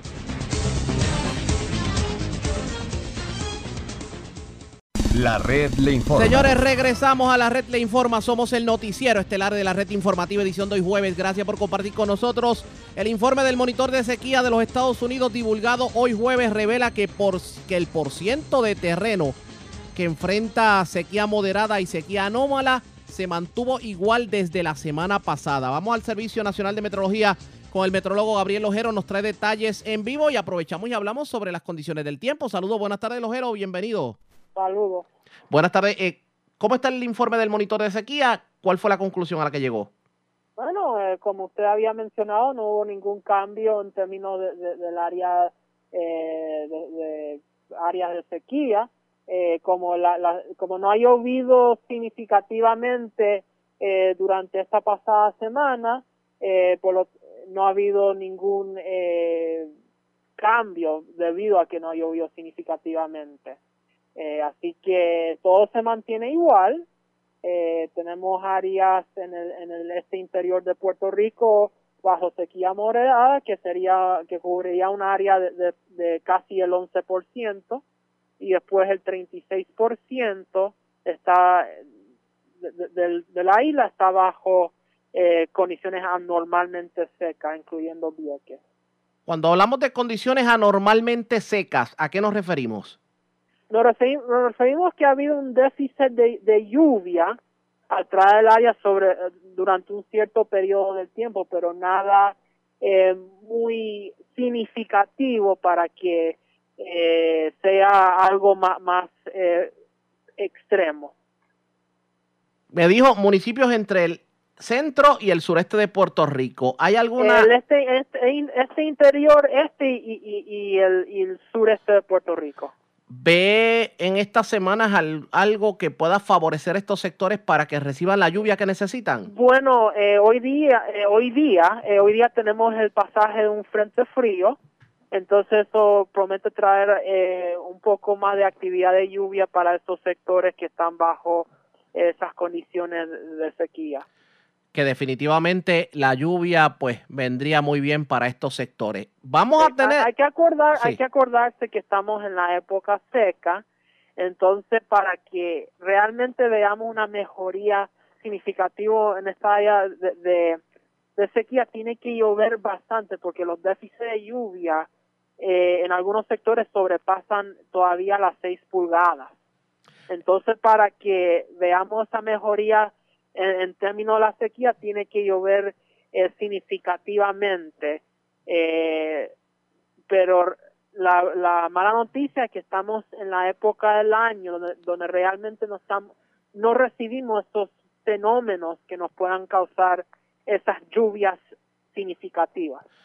Vamos a ver qué ocurre. Aparte de eso, en lo que resta del 2019, ¿cómo debemos, cómo debe estar las condiciones del tiempo, por lo menos hasta el día de Año Viejo? Bueno, eh, tenemos el pasaje del Frente Frío hoy que va a pro- promover condiciones inestables con periodos de lluvia para diferentes sectores de la isla. Ya, ya a medida que el Frente Frío se, se mueva hacia el, hacia el sur de la isla, ya para eh, bien tarde esta noche, esta noche y mañana, ya las condiciones del tiempo van a mejorar bastante. Y lo que, y lo que se ve para los próximos días, eh, realmente no- condiciones del tiempo bastante estables.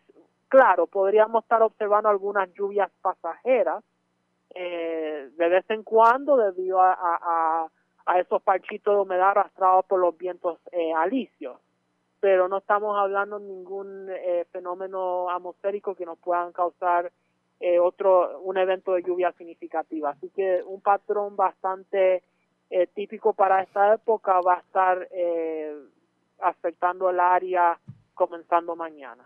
Vamos a ver qué termina ocurriendo. Gracias por haber compartido con nosotros. Buenas tardes. Buenas tardes. Como siempre, el metrólogo Gabriel Lojero del Servicio Nacional de Metrología. Sepa usted que los municipios que se mantienen en esta Sequía moderada son Salinas, Calley, Sidra, Aguabuenas, Caguas, Gurabo, Trujillo Alto, Carolina, Canóbanas, Juncos, San Lorenzo, Humacao, Las Piedras, Yabucoa, Patillas, Arroyo y Guayama. También el mapa de la entidad revela que parte de los municipios de Cabo Rojo y Lajas también se mantienen en sequía anómala. Y pues esto representa una población de 488 mil habitantes en Puerto Rico. ¿Llegará lluvia que necesitan esos sectores? Ustedes pendientes a la red informativa. Señores, vamos a otros temas porque hoy la gobernadora Wanda Vázquez llevó a cabo una conferencia de prensa en donde habló sobre la recuperación de Puerto Rico desde María e hizo una serie de anuncios. La pregunta es, ¿de qué estamos hablando? Vamos a escuchar lo que dijo la gobernadora. A este momento, ¿quiénes tienen esos proyectos pendientes desde María? Municipios, agencias y organizaciones sin fines de lucro. A través de COR3 y su director Osmar Chávez, quien se encuentra conmigo presente, se trabajó intensamente y logramos que se identificaran inicialmente cerca de 5.000 proyectos. Estos se trabajaron directamente y gracias a la excelente relación y comunicación con la agencia federal FEMA. Y hoy anunciamos este gran logro en beneficio de todo el pueblo puertorriqueño. El más importante para nuestros alcaldes y alcaldesas, y por ende a los, para los ciudadanos de todo que nuestro gobierno disponga unos fondos para comenzar la reconstrucción de Puerto Rico. Este es el proyecto más importante de reconstrucción luego de los huracanes Irma y María. Es por esto que cuando fuimos a FEMA para el mes de septiembre, planteamos la posibilidad de poder trabajar con los llamados Small Projects. Anteriormente le habíamos hablado a todos a toda la prensa, o los proyectos pequeños. Y ahora el gobierno de Puerto Rico crea una cuenta de fondos estatales que estará bajo la supervisión de la Oficina Central de Recuperación, Reconstrucción y Residencia por tres, con el propósito, esa cuenta, tiene el propósito de proveer un medio de liquidez inmediato y accesible para los proyectos de recuperación en la isla tras el paso de los huracanes para los alcaldes y alcaldesas principalmente. En la cuenta estarán disponibles 100 millones de dólares provenientes de reprogramaciones del presupuesto actual aprobado para unos 1.316 small projects. Estos proyectos impactan 71 municipios. Pueden ver en la gráfica que aquí tenemos 1.316 proyectos, de los cuales hay 1.228 que son de municipios, de eh, organizaciones sin fines de lucro, hay 87 y una agencia. Así que pueden ir abriendo el título según se presenta en la gráfica.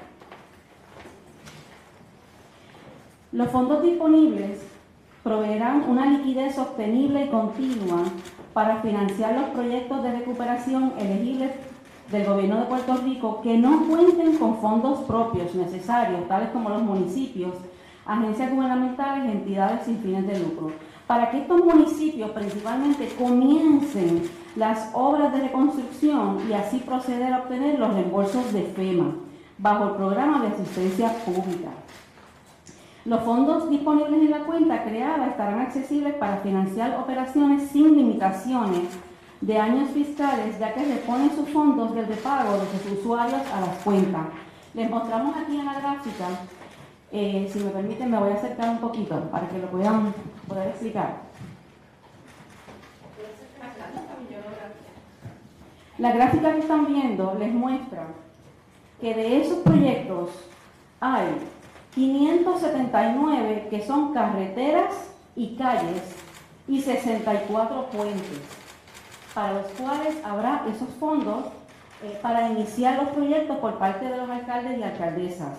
Hay tres que van dirigidos a situaciones que tienen que ver con facilidades de agua, de eh, el número E, Building and Equipment 309. ¿Qué representan eso? Representan 9 Start, 54 centros comunales, 13 centros para envejecientes, 10 teatros, 6 centros de salud, 7 centros culturales, 9 iglesias y así sucesivamente, ¿verdad?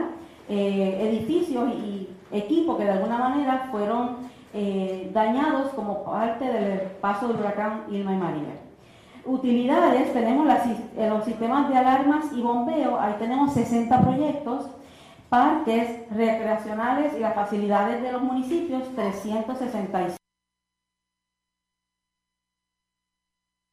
Esto envuelve cerca de 120 canchas de baloncesto, 30 parques de pelota, 50 parques, parques pasivos, 21 plazas de recreo, 28 facilidades recreativas, sobre 25 complejos deportivos que van a poder estos municipios comenzar sus proyectos con esta nueva eh, cuenta que se ha creado a esos efectos. Una vez se proveen los fondos para adelantar los proyectos de obra permanente de reconstrucción, la cuenta obtendrá la reposición de los mismos cuando el receptor, sea el municipio o la agencia, obtenga su reembolso del programa de asistencia pública de FEMA, una vez compruebe el progreso y cumplimiento de las distintas etapas. En otras palabras, este es un proyecto que va a impactar las comunidades. Son proyectos que tienen los municipios detenidos por la falta de recursos. Aquí ustedes pueden ver en este mapa cómo este proyecto y un gobierno, ¿verdad?, para todos los puertorriqueños, va dirigido a todos los municipios. Hay unos municipios que ustedes lo van a ver en gris, son unos siete municipios que no están impactados en esta primera etapa. Y Otmar les va a explicar más adelante cómo trabajan, ¿verdad?, los procesos por los cuales se llegan a autorizar esos proyectos y a obligar los fondos. Eh, así que ustedes pueden ver, según el mapa, vamos a ver un poquito con relación a eso, pueden observar cómo hay uno de los municipios más devastados luego de los huracanes Irma y María, es el municipio de Utuado, que tiene cerca de 102 proyectos, Ponce 48, Lajas tiene uno, Cabo Rojo tiene 12, Mayagüez tiene 5, Caguas tiene 6, Yabucoa 25 y toda el área, ¿verdad? Tanto norte, centro, este y oeste han sido impactados por este programa para que todos los municipios puedan comenzar las obras que llevan meses, años esperando para poder comenzar las mismas en beneficio de sus constituyentes. Para solicitar esos fondos, el subreceptor debe tener múltiples proyectos en el programa de asistencia pública y varias hojas de trabajo que tienen que ser sometidas. Esto aplica a proyectos pequeños, eh, como les explicamos anteriormente. Y parece que está llegando el dinero para la obra pública. De hecho, Utuado es el municipio que más proyectos tiene pendientes. Ya la gobernadora Wanda Vázquez confirmó. En la edición de mañana resumiremos todo lo ocurrido en esta conferencia de prensa. La red le informa. A la pausa, regresamos a la parte final del noticiero estelar de la red informativa.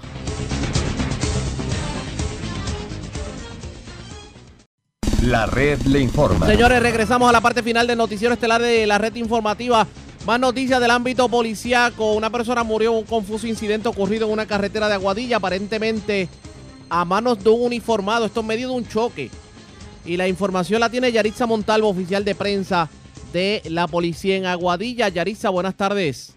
Saludos, buenas tardes, Ariaga, a todos los radio escucha. ¿Qué información tenemos? Sí, pues mira, entre las novedades más sobresalientes que tenemos en nuestra área policíaca de Aguadilla es que personal de la División de Homicidios investiga unos hechos en el que un agente de la policía tuvo un altercado con un ciudadano ocurrido en horas de la madrugada de ayer en la carretera número 2, justo en el kilómetro 123, cerca de la funeraria Hernández Rivera de Aguadilla. De la investigación realizada se informó que mientras Raimundo González Candelaria, de 56 años, quien labora en la División de Transportación del área de Aguadilla, eh, se, eh, se encontraba transitando por dicha vía, conducía su vehículo Toyota Tacoma Color Gris del año 2011 en compañía de su esposa y familiares cuando fue impactado en la parte posterior por un auto marca Suzuki S en color azul conducido por el señor Hernán Monroy Barreto, de 42 años y residente del barrio Galateo Alto de Isabela. Raimundo, al ser impactado, procedió a desmontarse de su auto para verificar los daños producto del accidente mientras realizaba las gestiones. Una vez cercado con el Nike utilizando un rote en color negro, lo golpeó en varias ocasiones, resultando con hematoma en el brazo izquierdo y procediendo Raimundo a dar comandos verbales y el ocasionando que el individuo no obedeciera, por lo que el agente desenfundó su banda de reglamento y le realizó tres detonaciones, logrando alcanzar Hernández en el ojo derecho en otras partes del cuerpo. Al lugar se personó el agente Rolando Pérez Nieves, del negociador de patrullas de carretera, quien inicialmente investigó el accidente de auto y dio conocimiento al agente Héctor Martínez Pérez de homicidio, quien supervisado por el sargento Ariel Irizarry se hicieron cargo de la investigación en unión al fiscal Rufino Jiménez y de el y así como el, agente Guillote del negocio de investigaciones criminales. Eh, esas son todas las más sobresalientes que tenemos en nuestra área policial de Aguadilla. De prensa a la gente Buenas tardes. Y buenas tardes para usted también. Era Yarisa Montalvo, oficial de prensa de la policía en Aguadilla. Señores, antes de enganchar los guantes, vamos a la voz de América. Es John Burnett quien nos trae hoy el acontecer más importante ocurrido hasta el momento en el ámbito nacional e internacional. La Corte Suprema de Estados Unidos escuchará casos sobre los documentos financieros del presidente Donald Trump en el 2020. Las ventas en línea en Estados Unidos rompieron récord en la temporada de compras navideñas. Sube la tensión diplomática entre los gobiernos de México y Bolivia por aumento de vigilancia policial alrededor de la embajada mexicana en la capital andina. Y cerca de 200 casas han sido afectadas por incendio forestal en Chile y que las autoridades piensan pudo ser intencional. Hoy es jueves 26 de diciembre de 2019. Desde Washington les saluda John Burnett. Empezamos. En 2020, la Corte Suprema de Estados Unidos escuchará varios casos involucrando récords financieros del presidente Donald Trump y la organización Trump. Demócratas han pedido que se escuchen estos casos en la Corte Suprema del país norteamericano. El doctor Todd Belt, director de la Escuela Graduada de Manejo Político de la Universidad de George Washington en Washington, D.C., explica que lo que realmente significa es tratar de averiguar dónde está el dinero de Trump, cuánto vale realmente, aprender un poco más sobre las bancarrotas, cómo hace negocios y si está siendo honesto y directo o no con el pueblo estadounidense.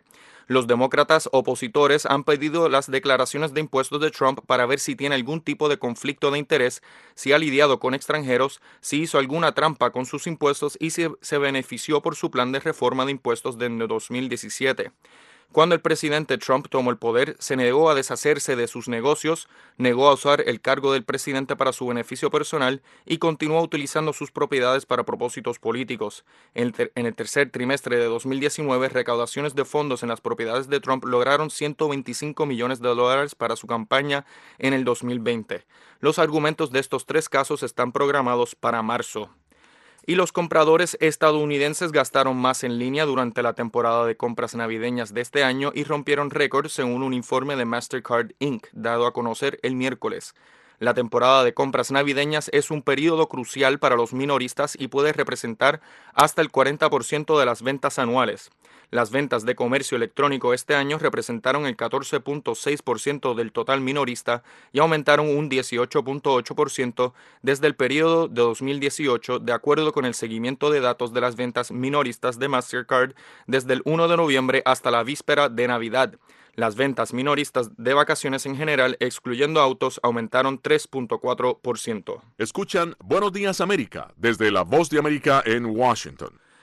El gobierno de México citó a la encargada de negocios de Bolivia a un encuentro hoy en medio de denuncias de las autoridades mexicanas acerca de un supuesto incremento del acoso a sus sedes diplomáticas en la capital boliviana.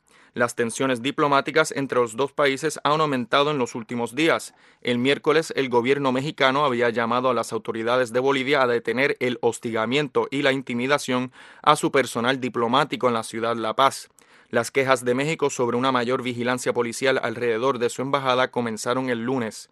El gobierno de la transición en Bolivia ha rechazado la postura de México y lo ha acusado de entrometerse en los asuntos internos de la nación andina.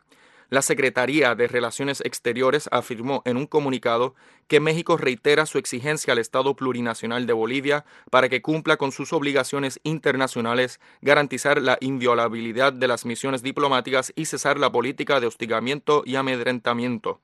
De acuerdo con el estatal Agencia Boliviana de Información, autoridades de esa nación explicaron en la víspera que la mayor vigilancia busca resguardar el inmueble debido a que alberga aliados de Morales. El miércoles la Cancillería mexicana hizo un llamado a sus contraparte boliviana a facilitar los salvoconductos necesarios para que los acogidos en su sede diplomática puedan salir del país. El viceministro de Seguridad Ciudadana de Bolivia, Wilson Santamaría, insistió en que no dejarán que nadie ayude a fugitivos a salir del país. Y un incendio de grandes proporciones avivado por altas temperaturas del verano y fuertes vientos que azotó por dos días las afueras de la ciudad chilena de Valparaíso arrasó al menos con 200 viviendas, calculaban las autoridades en medio de denuncias de que podrían haber sido intencionales. Las llamas comenzaron el martes como incendios forestales, pero se propagaron a poblaciones humildes en cerros de Rocount y San Roque, donde destruyeron por igual viviendas sólidas y de madera. Valparaíso se caracteriza por tener vientos que cambian en cuestión de segundos y avivan los incendios. Y ahora amigos de La Voz de América, hacemos una pausa y luego los invito a escuchar el programa especial Procesos Electorales en Latinoamérica. Yo soy John Burnett y nos acompañó en producción y sala de ingenieros Misha Dubinsky. Un asociado de Rudy Giuliani, el abogado personal del presidente Donald Trump, canceló el servicio de uno de sus abogados debido a su incapacidad para pagarle, según un documento al que tuvo acceso la agencia Reuters. Sobre Lev Parnas, asociado de Giuliani y nacido en Ucrania, pesa una acusación federal por su supuesto uso ilegal de dinero extranjero para financiar campañas políticas en Estados Unidos. Hasta el momento, Parnas contaba con dos abogados. Una mujer de Texas que condujo hasta México para entregar regalos de Navidad en un enorme refugio de personas que esperan fecha para solicitar asilo en Estados Unidos, dijo el miércoles que fue detenida por las autoridades mexicanas durante dos días. Ana Michelle Castellano explicó que ella y otro voluntario de su agrupación sin fines de lucro fueron detenidos el lunes en un puente que une Brownsville, Texas con Matamoros, México. Las autoridades descubrieron una pequeña caja con municiones en el vehículo que conducía y ella señaló que pertenecían a su esposo. México tiene estrictas leyes que prohíben el ingreso al país con armas o municiones y ocasionalmente esas leyes afectan a los estadounidenses que cruzan la frontera. Unas 200 casas quedaron afectadas por un incendio forestal que se desató el martes en el turístico puerto de Valparaíso en el litoral central de Chile, que dejó a decenas de familias sin hogar en medio de las fiestas navideñas. El siniestro afectó los cerros de Roucount y San Roque en la parte alta de la comuna de Valparaíso, a unos 120 kilómetros al oeste de Santiago, y el miércoles se mantuvo activo pero con menor intensidad, mientras el número de casas afectadas por el fuego subió de 150 a 200 en cuestión de horas. En total, unas 150 hectáreas han sido devastadas por este incendio bautizado como el Fundo La Plantación 2. El Vaticano hizo un obsequio a la humilde población de Belén, la que según la tradición cristiana vio nacer a Jesús.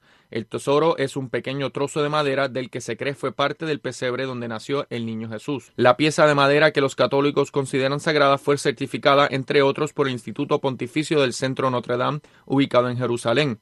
La entidad actuó también como testigo en el envío de la reliquia. En el 2020, la Corte Suprema de Estados Unidos escuchará varios casos involucrando récords financieros del presidente Donald Trump y la organización Trump a petición de los demócratas. Los argumentos de estos tres casos están programados para marzo. Los demócratas opositores han pedido las declaraciones de impuestos de Trump para ver si tiene algún tipo de conflicto de interés, si ha lidiado con extranjeros, si hizo alguna trampa con sus impuestos y si se benefició por su plan de reforma de impuestos de 2017.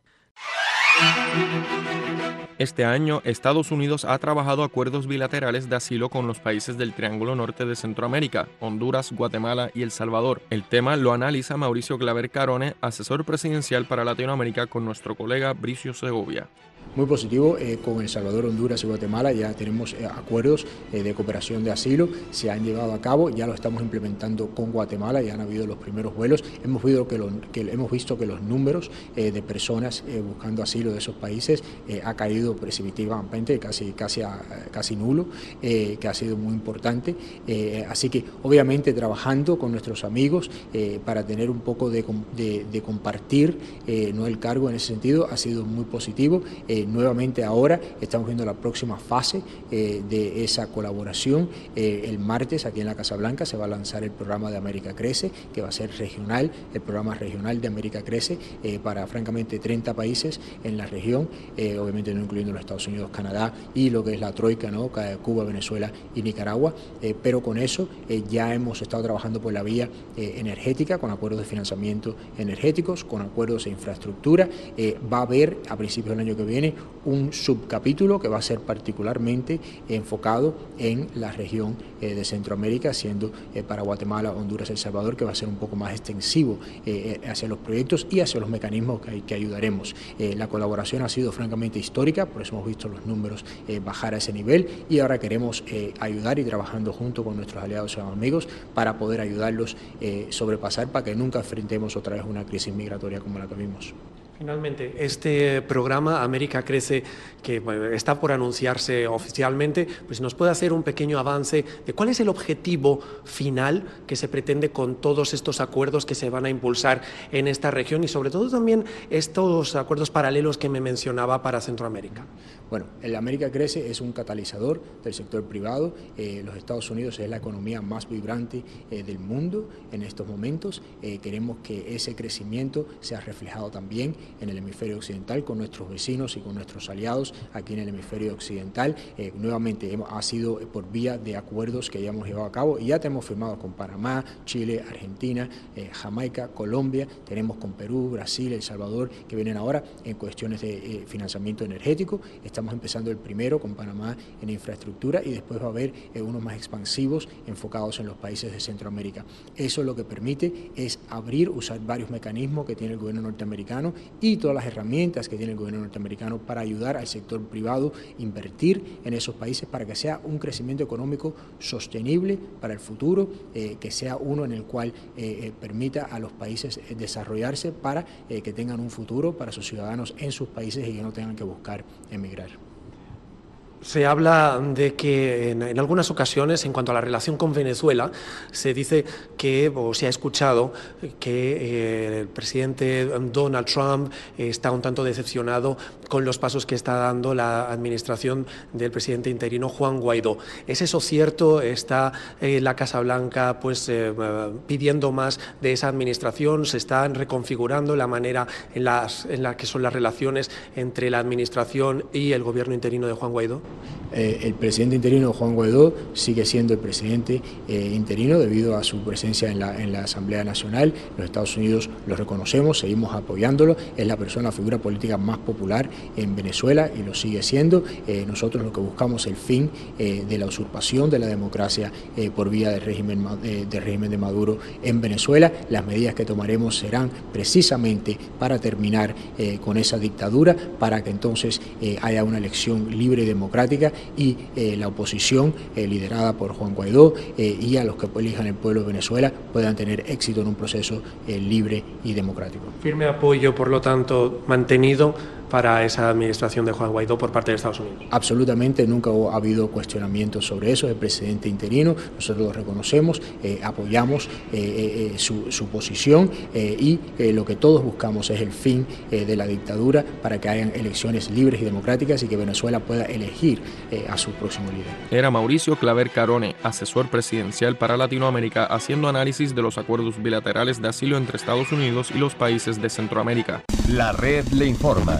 Señores, enganchamos los guantes. Regresamos mañana viernes a la hora acostumbrada cuando nuevamente a través de Cumbre, de Éxitos 1530, del 1480, de X61, de Radio Grito, de Red 93 y de Top 98, le vamos a llevar a ustedes el resumen de noticias más completo de la radio. Hasta entonces, que la pasen bien.